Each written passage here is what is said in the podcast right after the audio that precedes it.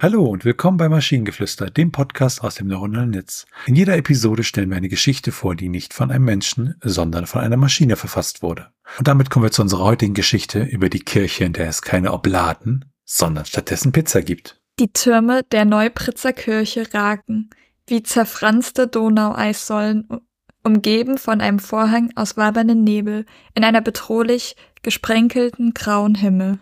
Der Glockenturm peitschte gellende Töne aus Stahl und Sosaphon in die Luft, Töne so schneidend und bitter wie die Armut der Gläubigen, die hier morgens zur Verehrung eintreten sollten. Die teilten das trübe, fade Pesto ihres Lebens mit robusten und unbeugsamen Löffeln, Sprengler, Pirsch, Vergolder, Witwen, Hurrais. Noch oben in dem Dachstuhl der Kirche zwischen Holzbohlen und einer toten Taube stand Pfarrer Kafka, ein schmächtiger Ramses mit weißem Haar und zittrigen Händen. An seiner Seite Don Antonio, der pummelige Pizzabäcker aus dem izialischen Bella Italia. Sie blickten beide besorgt hinab auf die riesige Backsteingruppe, die den Altar umgab, über den eine Marzipanmadonna in schweißüberströmten Haupt wiegte. Moderne Zeiten erforderten moderne Veränderungen, so die Devise der geistigen Oberen. Man sollte das Brot durch Pizza ersetzen, wurde deklariert. Eine unkonventionelle Innovation sollte versuchen, die Menge wieder zu erhöhen, die Mitglieder in die ausstreckenden Arme des ziemlichen Rap-arbeitslosen Glaubens zurückzubringen.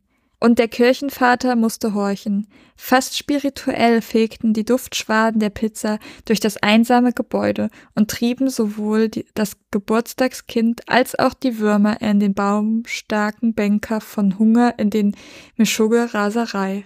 Pfarrer Kafka, ehedem ein Kettennickerchen und Versilberträger, doch nunmehr mit der Verantwortung des Obladenersatzes beauftragt, pries süchtig seinem strengen Herrn Jesum Pizza und Don Antonio um die himmlische Samurai Margarita.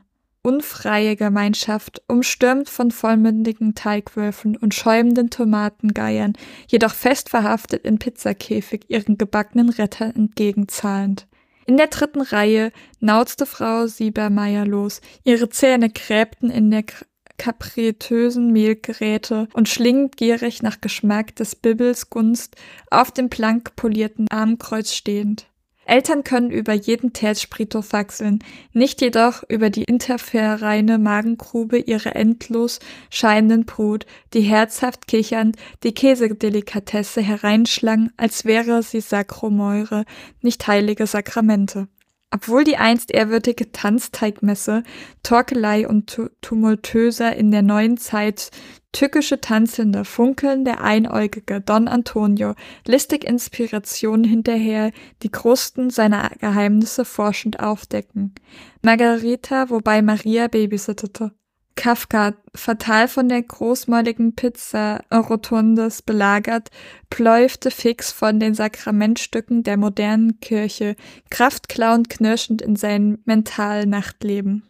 Stoisch ästelte sich die Kapital des Neupritzer Dorpastes fortan unverfroren aus einem stark getränkten Leichnam eines fauligen Brottraumes ausstrebend. Alluferlose Hirntrümmer des Götzenhorizonts gibt profan und reichen clevere Nüsse zu Krecken zu. Sie würden ihre Wolfsherde überwinden.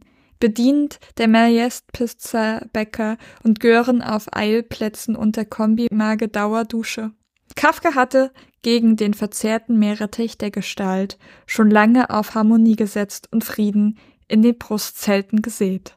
Ich muss gestehen, ähm, ungefähr nach zwei Dritteln des Textes habe ich nicht mehr richtig zugehört, sondern habe einfach die Augen geschlossen und das einfach genossen, was du da sagst und habe einfach aufgehört, verstehen zu wollen, was du sagst, sondern einfach die Wörter an sich.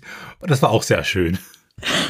Ja, ich habe auch nach der Hälfte des Textes nicht mehr versucht zu verstehen, was mir der Satz jetzt sagen will, sondern einfach versucht halt einfach vorzulesen, was da steht und nicht mehr hinterfragt, was die einzelnen Wörter eigentlich bedeuten.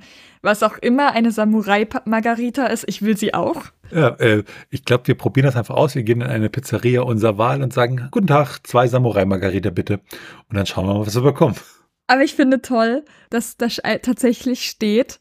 Ähm, pries süchtig seinem gestrigen Herrn Jesum Pizza und Don Antonio.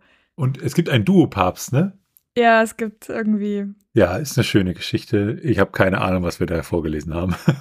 Aber die Pizza als Mehlkräte zu betiteln, hat auch irgendwie was. Also, ich weiß nicht, es, es sind viele Sachen, die irgendwie und Margarita babysittet Maria, was auch immer mir das jetzt sagen soll, aber auf jeden Fall, ich glaube, ich muss mir den Text noch 20 Mal anhören, weil ich glaube, wir sind einfach nur noch nicht bereit für dieses Genie, das dahinter steckt. Ja, wahrscheinlich. Und wenn ihr Ideen oder Stichwörter habt für eine Geschichte aus der Maschine, zum Beispiel über den Papst, der im Züffel nachschaute, dann schreibt uns eure Ideen per E-Mail an info.tnshub.net oder über das Kontaktformular auf der Webseite. Bis zur nächsten Episode von Maschinengeflüster. Bye bye. Tschüssi.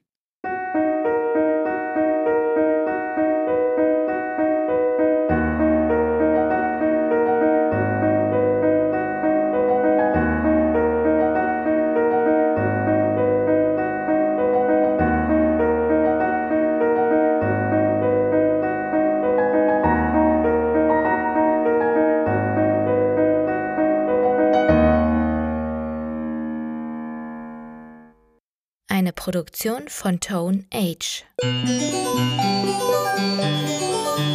T1H.net